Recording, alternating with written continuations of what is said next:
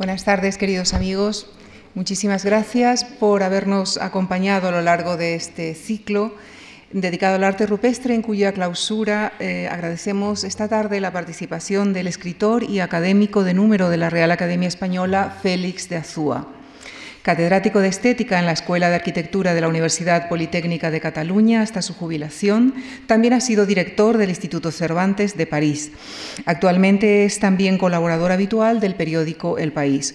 Como poeta, su obra está reunida hasta 2007 en la antología titulada Última Sangre.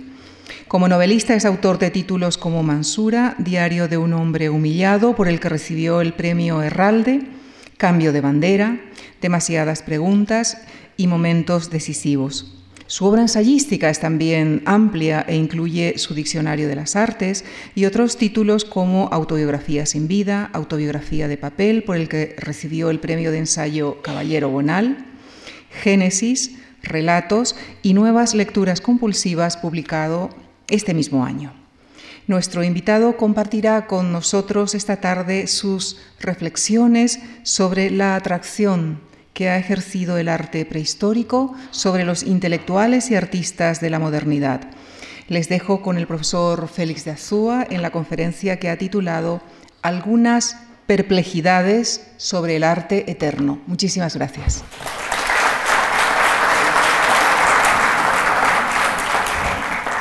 Buenas tardes a todos. Ah, mi agradecimiento, por supuesto, a las palabras de Lucía, siempre tan amable a la dirección de esta fundación admirable por invitarme a dar esta charla. Es una charla.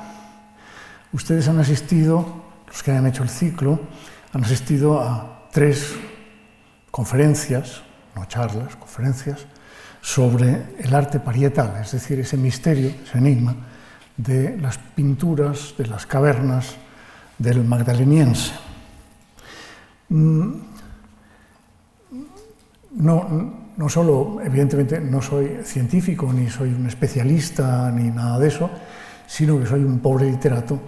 Y lo que yo les voy a ofrecer, con toda modestia, son unas cuantas reflexiones sobre ese misterio profundo que son las pinturas paleolíticas.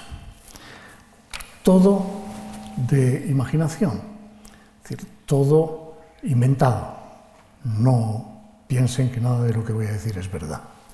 Y comenzaré con la palabra arte, porque ha sido una palabra que ha salido una y otra vez. Cuando ustedes ven una imagen como esta, que es el bombardero invisible Northrop Grumman B-2 Spirit, este es su nombre entero, eh, seguramente la miran con cierta aprensión y sin mucha simpatía. Nuestra civilización, tan invasivamente sentimental, ha situado las armas de guerra en el terreno de la pornografía. No era así en los tiempos clásicos, cuando incluso los grandes cañones llevaban esculturas alegóricas en el fuste, como el gran zar del Kremlin. En ambos casos estamos ante objetos que obedecen igualmente a la, denominación de obras técnicas y obras de arte, siguiendo el término griego tecné. Y lo que es aún más asombroso, tanto el bombardero invisible como el gran cañón son creaciones poéticas, porque ese es el significado de poiesis, del término griego poiesis, la producción de algo que antes no existía. En sentido estricto, tan poética es la aparición de un callado de pastor como la de un soneto. Bombardero y cañón cumplen con una función mágica, según el viejo adagio si vis pacem parabellum.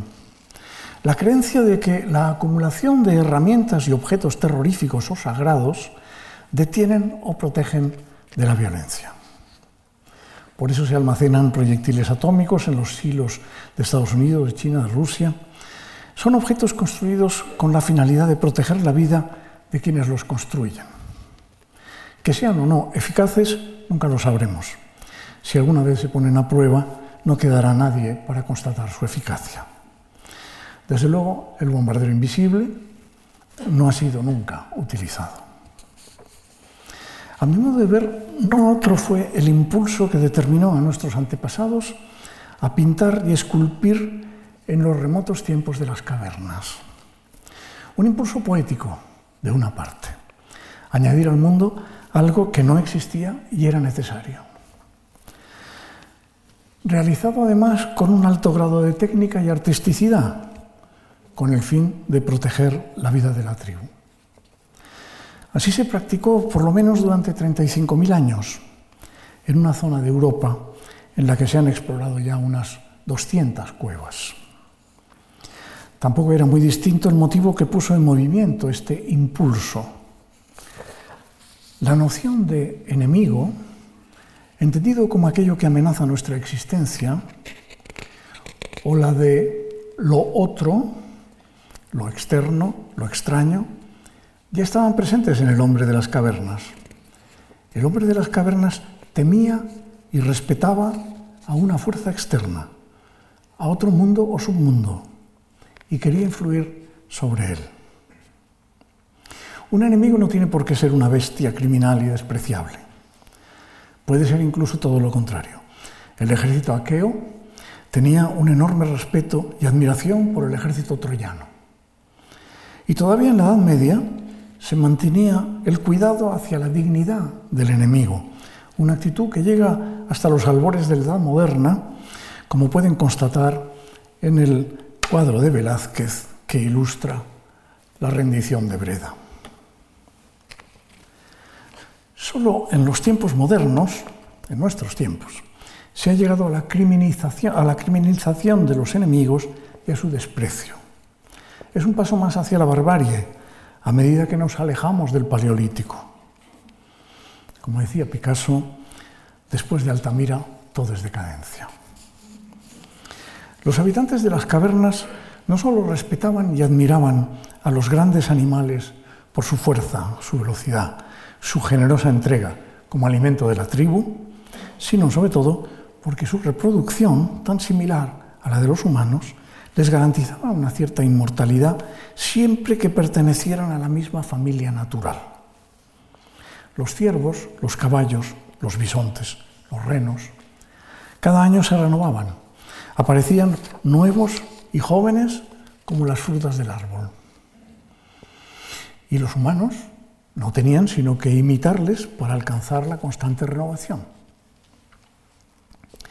Con toda evidencia, aquellos cazadores conocían ya necesariamente la noción de muerte y por lo tanto, también necesariamente, la complementaria noción de inmortalidad.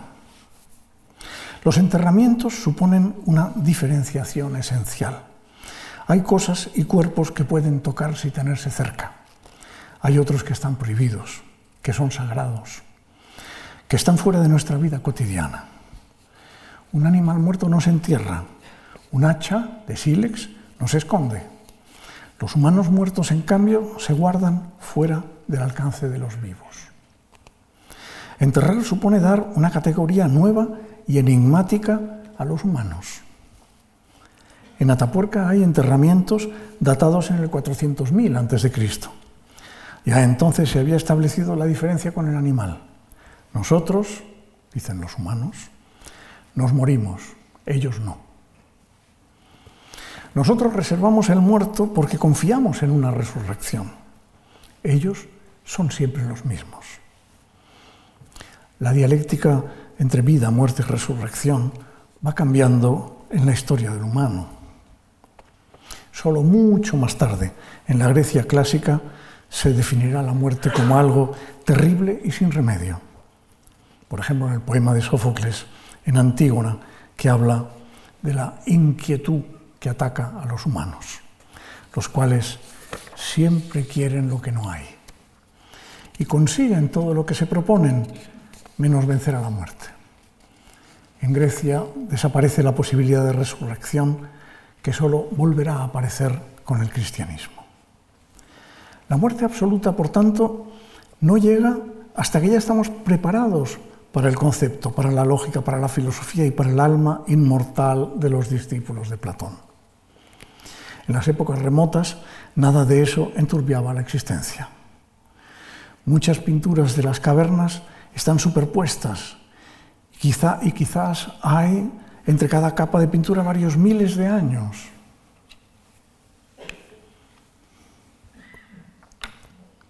Entre la cueva de Chauvet y la de Lascaux, por ejemplo, median 15.000 años. El tiempo es entonces un presente perpetuo, sin horizonte.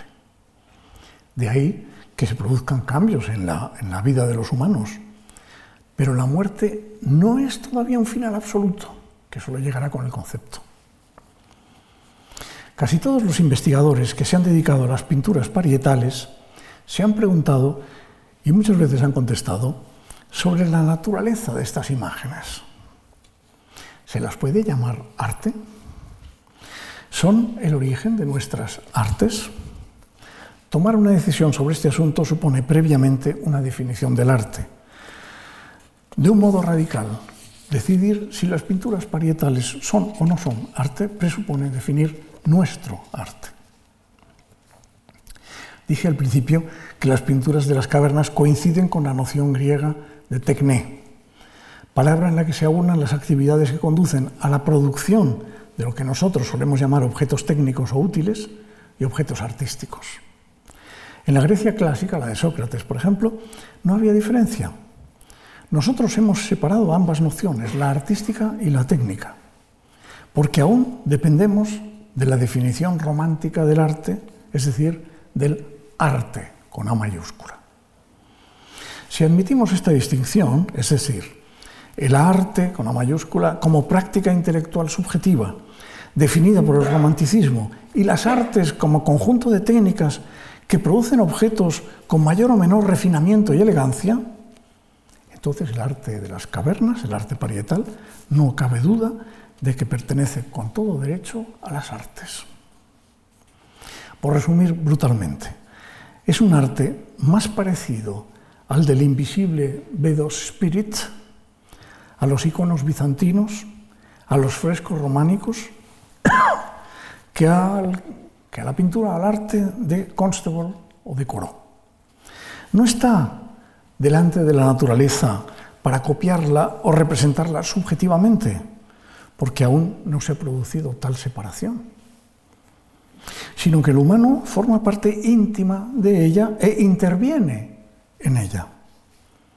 No obstante, el cavernícola respeta la distancia entre nosotros, los pueblos de las cuevas, y lo otro.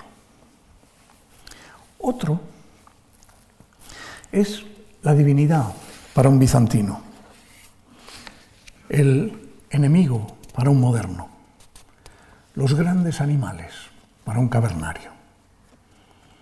En este sentido estamos ante el arte eterno, el que nació con la hominización, le tomo el término de arte eterno a Malraux. Como él dice, no nos emociona un hacha de sílex, pero sí un caballo de Chauvet, porque pertenece al presente. Volveré luego sobre ello. Si aceptamos esta propuesta, entonces el arte prehistórico sería tan significativo como todo el arte posterior, en el sentido de que el arte, la religión y la ciencia son nuestros tres grandes sistemas de explicación del mundo y de nosotros mismos. En consecuencia, por significativo, hay que entender que es un arte que busca explicaciones y no ornamentaciones, decoraciones o embellecimientos. Y por explicación del mundo entiendo un modo de poner orden en el caos de la exterioridad. Se llame naturaleza, realidad, empiria o como ustedes deseen. El arte, como la religión y la ciencia, trata de explicar el mundo desde nuestra experiencia del mismo, para así podernos explicar a nosotros mismos. Lo cual presupone que el hombre de las cavernas se hacía preguntas acerca del mundo, es decir, ya no se agotaba en resolver los problemas inmediatos del sustento y la reproducción, sino que iba más allá.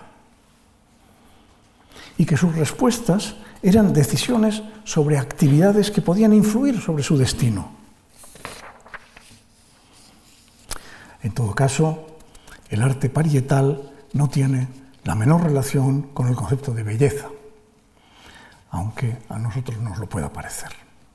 No busca ningún tipo de embellecimiento, aunque éste se produzca de modo espontáneo, como en el bombardero invisible o en el icono bizantino.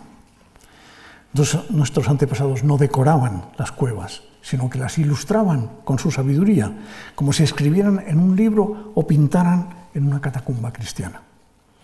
Aquel era el modo de exponer su pensamiento y sus creencias, como el nuestro suele ser la escritura.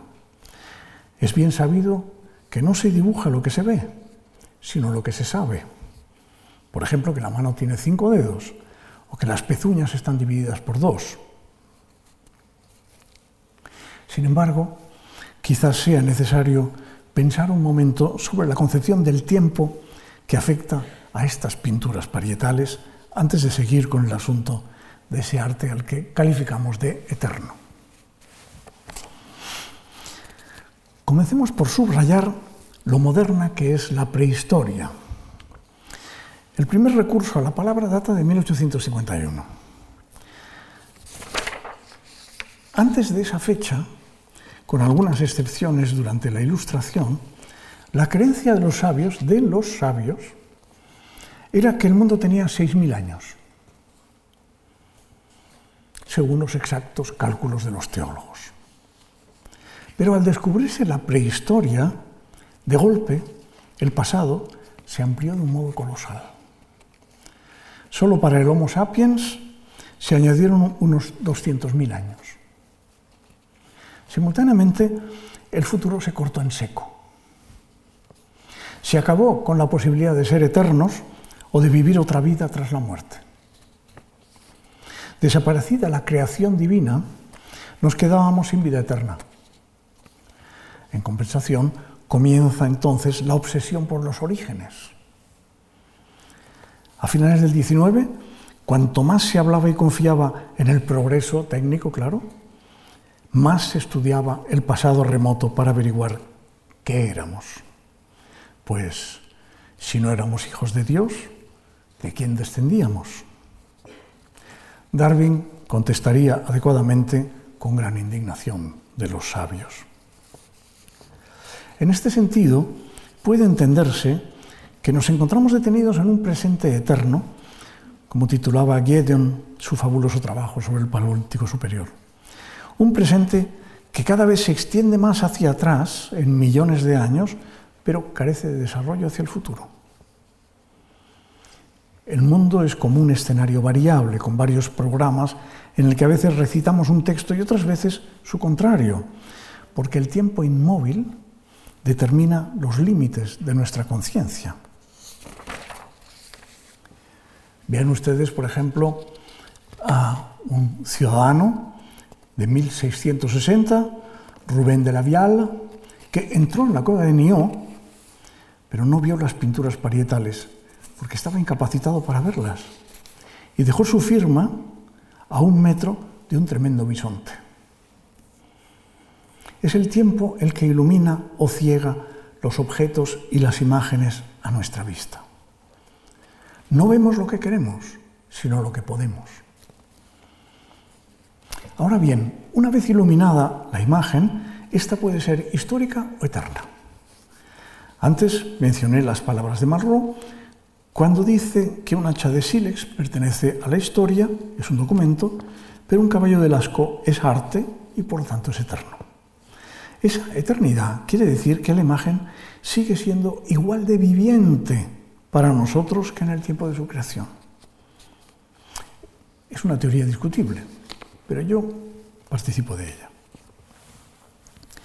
También Giedon cree en esta diferencia. Cito. Al menos 10.000 años antes de ser moldeado el primer ladrillo rectangular, la pintura había alcanzado ya un alto grado de monumentalidad. Esta frase se carga todas las lecciones sobre filosofía del arte de Hegel, pero ese es otro seminario. Por lo tanto, la pintura parietal es nuestra contemporánea. No es un documento histórico, es arte en un sentido espiritual, además de ser un documento, por supuesto. Por esta razón, Wilhelm Paulke, entre otros muchos, comparaba en 1923, cuando esto era totalmente desconocido, los caballos parietales con los del Blaue Reiter de Kandinsky y de Mark. No he traído los caballos de Chauvet porque imaginaba que los conferenciantes anteriores los habrían pasado 300 veces, no los han pasado ni una vez, pero todos los tienen en la cabeza. Son exactamente así. Pero evidentemente Mark no había visto los caballos de Chauvet. Y el, el caballista de Kandinsky es prácticamente sale de una de las cuevas. Así pues, es el tiempo quien escribe la obra que recita sobre el escenario un actor al que llamamos conciencia. A veces el escenario tiene fondo, a veces no, a veces tiene salidas por ambos lados, a veces solo por uno, o está al aire libre, o iluminado por arañas de cristal. La conciencia se adapta al escenario para declamar la obra. Esa obra que declama la conciencia es lo que solemos llamar el mundo, dentro del cual, por supuesto, ocupamos lugares que varían en el tiempo. La conciencia es la expresión de nuestro modo de conocer el mundo y también nuestro lugar en el mundo. Si me permiten seguir usando la metáfora, les diré que el actor, esta conciencia, que es un actor, ¿no? no solo declama lo que sabe del mundo y de sí mismo, también lo representa. Una representación es, como la palabra dice, una presentación del mundo tal y como lo conoce la conciencia, pero redoblado. Mediante la pintura, la música, la literatura y demás artes, incluida la ciencia, por supuesto. Una representación astronómica del universo es una actividad de la conciencia exactamente igual de representativa que una pintura parietal o una sinfonía. Perdonen el largo excurso. Ahora volvemos a las cavernas. Las representaciones del Paleolítico Superior nos permiten acceder a la conciencia de los habitantes de las cuevas. Por supuesto son un misterio, un enigma. No sabemos por qué las pintaron ni para qué. Ambas preguntas, ¿por qué y para qué?, son anacrónicas. A nosotros nos preocupan mucho las causas y las funciones de las cosas. Pero esa no es sino una invención moderna. Lo más probable es que para un cromañón las causas y las funciones no tuvieran el menor interés. El tiempo aún no las había introducido en el teatro de la conciencia. El caso es que en algún momento del interminable pasado, hoy presente para nosotros, nuestros abuelos pintaron unos monumentos que además de fascinarnos, plantean preguntas y perplejidades. ¿Por qué de pronto sintieron esa necesidad de pintar, de traer al mundo lo que no hay? Hay que considerar que nosotros conocemos las pinturas conservadas en el interior de las grutas, pero es seguro que también las hubo en el exterior, aunque se hayan perdido por, causas meteorológicas. Otro misterio, ¿cómo serían las pinturas expuestas a la luz del sol? ¿Y por qué son todas tan parecidas sin apenas cambio a lo largo de miles de años? Hay detalles en las patas, en las orejas de los bóvidos, que son las mismas a lo largo de 35.000 años. Algunos prehistoriadores, prehistoriadores como David Louis Williams buscan una apoyatura materialista. Las apoyaturas materialistas son muy convincentes y lo atribuyen a un momento determinado de la evolución y del desarrollo del cerebro. Una pura causa neurobiológica. De tal modo que sería la evolución la que ocuparía el lugar de Dios, sin que ello explicara por qué no sucede tal explosión creadora en otros lugares y en otros sapiens. Y esa facultad de representar aparece ya perfecta, como en el sur de Francia y norte de España, hay un salto entre el paleolítico medio y el superior perfectamente inexplicado. ¿Y por qué solo dura hasta el neolítico? Cuando desaparecen las figuras y la representación, las bestias, los animales, de pronto surgen los monumentos megalíticos, los menires, los dólmenes, sin figuras. ¿Por qué? Lo cierto es que las pinturas parietales son como el monolito de metal de 2001, Odisea en el espacio. Todos lo conocen, supongo. Nosotros ocupamos el lugar de los simios. Damos vueltas a su alrededor, saltamos de alegría al verlo, pero no tenemos ni idea de cómo ha llegado hasta nosotros. Ni por qué, ni para qué, claro. Todo lo que sabemos es que esa zona de Europa la ocupaban unos humanos llamados neandertales, venidos de África hacía por lo menos 200.000 años. Atapuerca está ampliando el escenario. Y en el 45.000 llegaron los cromañones desde el este europeo. Uso un término general, aunque hay varias diferenciaciones de cromañones. 10.000 años más tarde no quedaba un solo neandertal. Excepto en España, los últimos restos de, neandertal en España duran 10.000 años más. Hacia el 35.000 a.C. se produjo la explosión creativa, justo tras la desaparición del neandertal. ¿Qué había sucedido? Los neandertales, aun siendo sapiens, como los cromañones, no representaban figuras, solo signos geométricos y símbolos.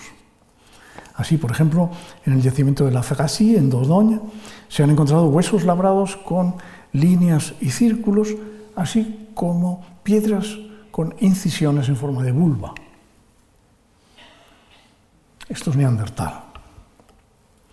Los cromañones, en cambio, no solo pintaban eh, estos caballos, estos bisontes, sino que también se tatuaban, usaban vestimenta ritual para danzas complejas, procedían a enterramientos con abundante simbología. ¿Cómo es posible que los neandertales no aprendieran o imitaran a sus vecinos a lo largo de miles y miles de años? Sabemos, sin embargo, que se cruzaron antes de extinguirse y que todavía hay entre nosotros, es algo que a mí me, me llama mucho la atención, que hay entre nosotros un porcentaje discreto de gente con ADN neandertal. Otro misterio. Cree Luis, el materialista, que los cromañones poseían el lenguaje y los neandertales no, porque estos últimos carecían del desarrollo anatómico necesario para articular un lenguaje. Pero no tiene pruebas decisivas que justifiquen esa diferencia, solo atisbos. En realidad, ¿qué sucedió en esos 10.000 años de convivencias entre unos y otros? El caso es que la explosión creativa es tan singular e inexplicable que desde, desde, que comenzaron los estudios sobre el arte parietal hubo una irreprimible tendencia a hablar de esas pinturas como algo religioso, mágico, pero del mismo modo que hemos sido cautos con la palabra arte, también debemos asediar a la palabra religión si la usamos en referencia a la conciencia de los paleolíticos. Permitan, por tanto, una desviación para comentar esta palabra. Primera aclaración. Solo puede vivirse una experiencia religiosa allí donde también es posible una experiencia profana. No es el caso. Creo que en el Paleolítico no existe esa separación. Sí hay, en cambio, una presencia del mundo en tanto que ser viviente, que incluye la vida misma de los humanos como una más de las múltiples especies vivientes. El mundo inmediato, eso que nosotros solemos llamar naturaleza, no estaba separado del mundo humano. Pero dentro de ese ser viviente, que era el mundo, había una zona a la que era difícil acceder. A esa parte le hemos llamado antes lo otro. Es lo que posteriormente se llamará la divinidad y hoy el enemigo. El sentimiento de que todo pertenecía a una misma criatura viviente, el mundo como ser orgánico supremo, no impedía que en el interior del mismo se pudiera separar una parte más que humana. Esa superioridad solía ser de orden animal, es decir, marcada por la mayor fuerza, tamaño, velocidad, agresividad de algunos animales. Y la superioridad suprema era que los animales se ofrecían como alimento a los humanos. La caza no era un ataque, era una negociación. Insisto en que la mía es una interpretación literaria, sin ninguna pretensión de verosimilitud. Por eso les comentaba al principio el extraordinario respeto que muestran las pinturas parietales. Sin duda, los cavernícolas admiraban a los grandes y poderosos bisontes, a los veloces caballos, a los ciervos, a los gigantescos mamuts, a los uros, a los renos, según el tiempo y la zona. Los admiraban como seres vivos físicamente superiores al humano, pero también admiraban en ellos su capacidad para prolongar la vida de los humanos como alimento y les estaban agradecidos. Georges Bataille llega a decir, con esa poesía tan francesa, que para los cavernícolas los animales eran como los santos para los cristianos. No obstante, lo más admirable era que aquellos seres superiores podían renovarse y volver a la vida año tras año. Demos un salto atrás de varios cientos de miles de años. Los primeros sapiens habrían observado, no en el magdaleniense, desde luego, sino en épocas mucho más remotas, que los grandes mamíferos se reproducían de manera similar, similar a los humanos. Pero, en cambio, los animales, como antes les dije, renacían cada año y eso era algo que a los humanos parecía estarles vetado. El animal nacía una y otra vez y era siempre el mismo, como el fruto del árbol. Y se comportaba igual año tras año, generación tras generación, sin variaciones a lo largo de miles de años, lo que facilitaba su caza. No existía tal cosa como el aprendizaje. El humano que nacía, en cambio, era siempre distinto y cambiante, es decir, impredecible lo que Sófocles llamará la inquietud del humano, ¿verdad? No solo aprendía, sino que variaba sus sistemas de caza y protección. Esta capacidad del humano para el cambio no era apreciada entonces como una virtud, sino todo lo contrario. De modo que la superioridad de los grandes animales se mostraba en el nacimiento, la vida y en la muerte.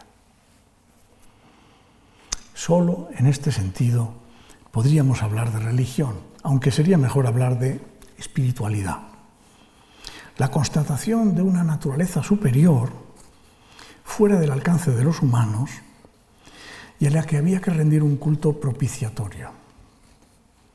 Escribe Ángel Álvarez de Miranda que esta, cito, religiosidad de la vida orgánica reposa en una profunda sensación de lo luminoso como sustancia de la vida misma. Cierro cita. Y luego, abro, para la mentalidad primitiva y arcaica, todos los trances de la vida están dotados de sacralidad. Estos trances son, en último análisis, tres. Vivir, engendrar, morir. Fin de la cita. Nuestros antepasados, nuestros antepasados constataban que los animales parían como los humanos, vivían como ellos. Pero cuando morían, volvían a vivir en la siguiente temporada de caza y justamente esa fue la gran transformación. Los humanos decidieron que, como los animales, también ellos podían superar la aniquilación y comenzaron a enterrar cada vez con más abundante aparato simbólico. El descubrimiento de la inmortalidad es inseparable del descubrimiento de la muerte. Los enterramientos son el índice antropológico de que el simio ha dado paso a un ser humano. Los humanos negociaron con la muerte mediante enterramientos cada vez más monumentales hasta llegar a la pirámide egipcia, el zigurat babilónico o la montaña de estatuas hindú. Si volvemos ahora al magdaleniense, podríamos decir que las pinturas parietales probablemente formaban parte de un culto a lo otro, a la naturaleza o al mundo en tanto que animal superior. El culto constataría, perdón, constaría de un conjunto de ceremonias y rituales que incluirían danzas, vestimentas simbólicas, tatuajes, pinturas y demás elementos que aparecen justo en ese momento. Pero solo entre los cromañones no hay datos de que los neandertales hicieran ninguna de estas prácticas, conocieran ninguna de estas prácticas. Es también casi seguro que algunos miembros de la tribu serían los encargados de mediar entre el otro mundo y los humanos. Son los célebres chamanes, cuya función se prolongaría hasta las sociedades modernas. Y cuando digo sociedades modernas, incluso las actuales. Y de este modo regresamos a nuestras perplejidades. Aunque eso fuera así, y hubiera una religiosidad propiciatoria en el Paleolítico, ¿por qué las pinturas más enigmáticas están en lugares casi inaccesibles, como los leones de Chauvet o las vulvas de Tito Bustillo? ¿Por qué no podían ser vistas? Y si se trataba de una propiciación mágica de la caza, ¿por qué hay tan pocos animales heridos en las pinturas? En cifras de Lewis, solo un 15% de los cientos de bisontes clasificados aparece herido o cazado. ¿Cómo puede ser que no haya representación de la luna, que era la propiciadora de los embarazos? ¿Y la ausencia de seres humanos en las representaciones? Son escasas las figuras de hombres y mujeres, con el añadido de que son figuras abstractas cuando aparecen. Luis ha catalogado solo 75 figuras antropomórficas, seguramente chamanes. Usaban un estilo naturalista para el mundo animal, pero otro estilo más abstracto para los humanos es una hipótesis escalofriante. Las pequeñas Venus sin cabeza,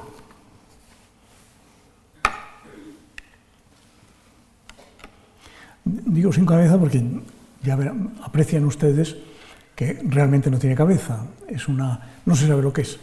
Es como una especie de bonete o de casco o de algo que no sé, y que está en todas las Venus, no, solo en la más conocida, que es la de Willendorf, sino en todas las Venuses, hay veintitantas, todas, curiosamente, la cabeza la tienen tapada, la tienen cubierta. ¿eh?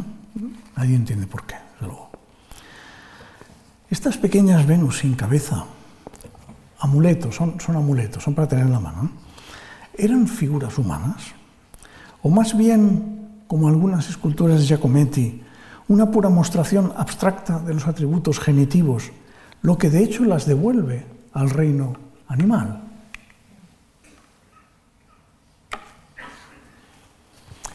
Finalicemos. ¿Cómo pueden seguir estando tan vivas para nosotros estas pinturas. En la frase de Malraux, del presente eterno, de la diferencia entre un documento, como es un hacha de sílex, y una pieza de arte, como son los, caballos de Chauvet, que no son documentos históricos, es arte, por tanto está vivo. Y está vivo porque está vivo para nosotros, ¿no? ¿Cómo es que siguen vivos? Quizás precisamente por su misterio. Hasta épocas recientes teníamos explicaciones religiosas y trascendentales de nuestro destino. destino. Cuando digo tiempos recientes, pues mis abuelos. Los grandes relatos nos explicaban quién nos había creado y cuándo, para qué estábamos aquí y hasta cuándo. De pronto todo esto se borró y nos, quedamos encerrados en un escenario de colosal profundidad y sin ningún futuro que no fuera la muerte.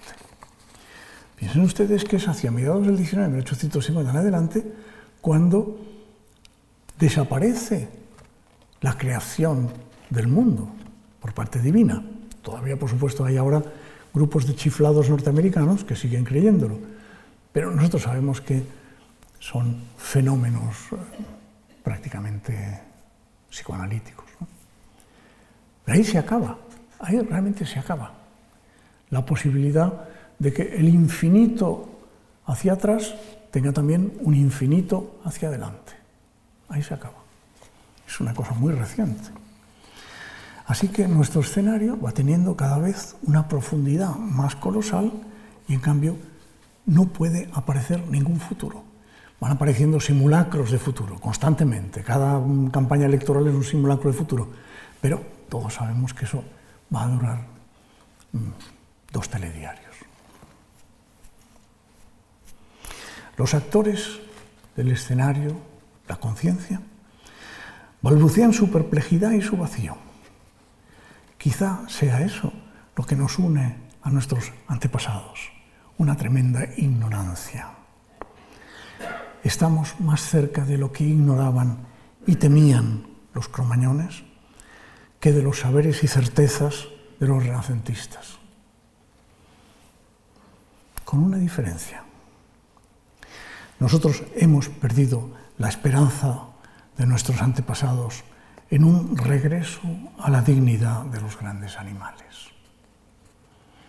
Al parecer, los cientos de manos que se han descubierto en las cavernas pertenecerían al momento en, que, en el que los iniciados podían tocar la piel del mundo subterráneo, una membrana pétrea que los separaba de lo otro. Detrás de aquella piel latían los animales futuros. Al tocar su epidermis de piedra, entrábamos en contacto con ellos y les rogábamos que se ofrecieran en la caza para dar vida a la tribu. El chamán sabía cómo hacer que los animales emergieran de su latencia y nos fueran propicios. Los bisontes, los caballos, los renos salían del fondo de la tierra y se mostraban adaptados a las protuberancias de la cueva. Los iniciados ponían su mano sobre la piel del mundo para agradecer y propiciar la generosidad de los animales. Quizás esa necesidad de sentir en nuestras manos el pálpito de la tierra se encuentre en el origen de algunas obras de Jackson Pollock, cuando pintaba con la tela extendida en el suelo, realmente como si fuera la membrana de la tierra. ¿Mm? Aquí no se ve, es muy difícil verlo, están por aquí, pero ahora lo verán mejor en el detalle las manos. Es decir, que Pollock, con la tela extendida en el suelo, llegaba un momento en que necesitaba poner sus manos, quizá buscando el animal que perseguía. Quizás compartimos con nuestros antepasados una ignorancia que ellos llevaban con sosiego y nosotros con angustia. Desaparecida la trascendencia y la vida eterna, de nuevo como los cromañones, nos sabemos débiles, frágiles frente a lo otro. El enérgico poder desconocido que nos mantiene con vida, pero que también nos puede destruir en cualquier momento. Quizás como los paleolíticos, querríamos acariciar al gran animal que es nuestro mundo para asegurarnos de que palpita y sigue vivo porque es Él quien todavía protege nuestra existencia. Y no sabemos si será por mucho tiempo. Muchas gracias.